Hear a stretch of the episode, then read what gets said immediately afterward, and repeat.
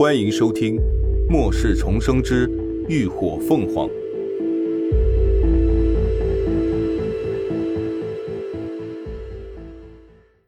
第三百六十二集。大方承认。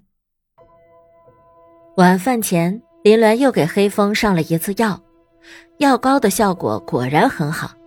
才半天的功夫，黑风腿上的一些较轻的伤口就已经结痂愈合了。那些深可见骨的伤口也好转了不少，估计用不了几天就能够完全痊愈。见此，林鸾那颗悬了一周的心才终于放了下来。只要黑风的伤势能够控制，他们也就用不着这么着急的赶着回基地了。晚饭，大伙儿准备奢侈的吃顿烤肉，几人围着那两张拼起来的折叠桌坐成一圈。桌子中间架起了两台无烟电烧烤炉，四周都摆满了食材，什么羊肉、牛肉、五花肉、香肠、活虾、大鱿鱼，还有各种菌菇、蔬菜，可谓是应有尽有，十分丰富。肉都是林峦空间里的存货，已经完全腌制入味，上架就能烤的。想吃烤啥，自己动手，丰衣足食。黑风服了药。伤口不怎么疼，连带着胃口也变好了，守着一大盆牛腿肉，趴在林鸾脚边大快朵颐。林鸾的厨艺在烧烤方面依然没有点亮，明明同样的烤肉步骤，偏偏他来做，不是烤焦就是没熟，好容易烤的一块没焦也没熟的，却不是酱料刷多了咸到苦，就是孜然撒多了呛得慌。折腾了一会儿，林鸾差点没怀疑人生，最后还是彻底放弃，乖乖的坐着等着投喂，免得浪费粮食。不过别说，连峰的手艺那真是杠杠的，那双手好像有魔力似的，不管啥到他手里都能烤得恰到好处。夹一大块烤得油光发亮、滋滋作响的烤肉，用翠绿欲滴的生菜一包。再加上点菌菇和蒜片儿，一口满满的塞进嘴里，嗯，那满足感油然而生。大口咀嚼，烤肉外焦里嫩，鲜美多汁；生菜脆爽解腻，增加了嘴巴里味觉的层次，那滋味别提多香了。林鸾一口一个烤肉卷儿吃的那叫一个心满意足，侧头看了看专心为他烤肉的男人。只觉得此刻的他格外的光彩夺目。乐乐说的没错，会下厨的男人果然帅炸了。一旁同为厨房黑手的陆十一看了看林鸾盘子里堆的各色色香味俱全的烤肉，又看了看自己盘子里烤得发黑发苦的玩意儿，随后满目期待的望向连峰：“头儿，我也想要这项服务。”嘿嘿嘿。连峰连个眼神都懒得给他，拿着夹子熟练的将肉翻面，嘴边轻轻吃了一声。切，想想吧，桃儿，我好歹也跟你这么些年了，风里来雨里去的，没有功劳也有苦劳吧？哼，你怎么能这么对我呢？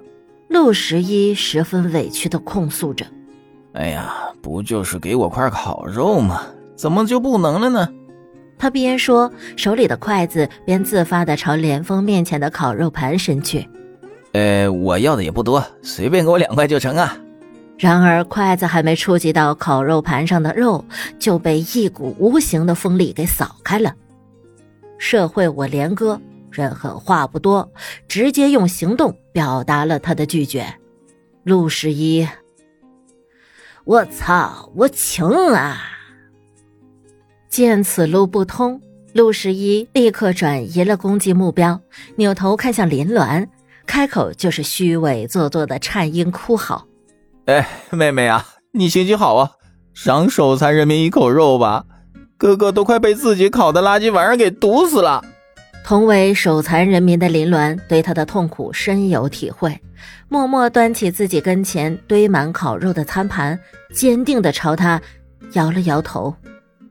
开玩笑，虽然他对他的遭遇感同身受，深感同情，但是在末世里抢食那是会死人的。更何况等吃的就得有等吃的自觉，投喂者明显不乐意分享，他才不会傻去触眉头呢。有道是生命诚可贵，友情价更高。若为烤肉过，呵呵，二者皆可抛。嗯，这肉真香。妹妹，你变了。惨遭抛弃的陆十一，这一次的哭声真诚了几分。呃，你再也不是哥哥那个贴心的小棉袄了，以后不许再喊他妹妹。他正嚎到兴头上，连峰突然出声打断：“啊，凭什么？”陆十一一顿，继而扯着脖子又嚎上：“你这师兄当的，也专制的太过分了吧？师妹不给叫，妹妹也不能喊，那我还能叫什么？你说吧，我能喊什么？喊嫂子。”连峰轻描淡写的丢下一枚炸弹，陆十一下意识反驳：“嫂子，凭什么我就得喊嫂子了？啊？”说了两句，他突然恍然大悟：“等等，嫂子，你，你们俩什么情况啊？”一直在旁看热闹下饭的徐成光三人这时也反应了过来，顿时所有人的视线都齐刷刷的凝聚在连峰二人身上，目光灼灼。连峰不说话，转头看着林鸾，显然是想让他来说。面对四人八卦的眼神，林鸾不免有些紧张，可倒也不矫情。他们恋爱的光明正大，没什么好隐瞒的。他唇角扬起，大方承认：“ 对，我们俩在一起了，准备相伴一生的那种。”连峰唇边笑意盎然，伸手牵过他的手，放在唇边落下温柔一吻。此情此景，众人哗然，觉得既诧异又觉得情理之中。诧异的是，他俩竟然就这么在一起了；但是看着眼前同样优秀的一对璧人，却有种他们除了彼此再也找不到更合适的人的感觉。那真是感情好啊！恭喜恭喜啊！徐成光最是开心，左右都是自己人，他乐于见成。恭喜恭喜你们！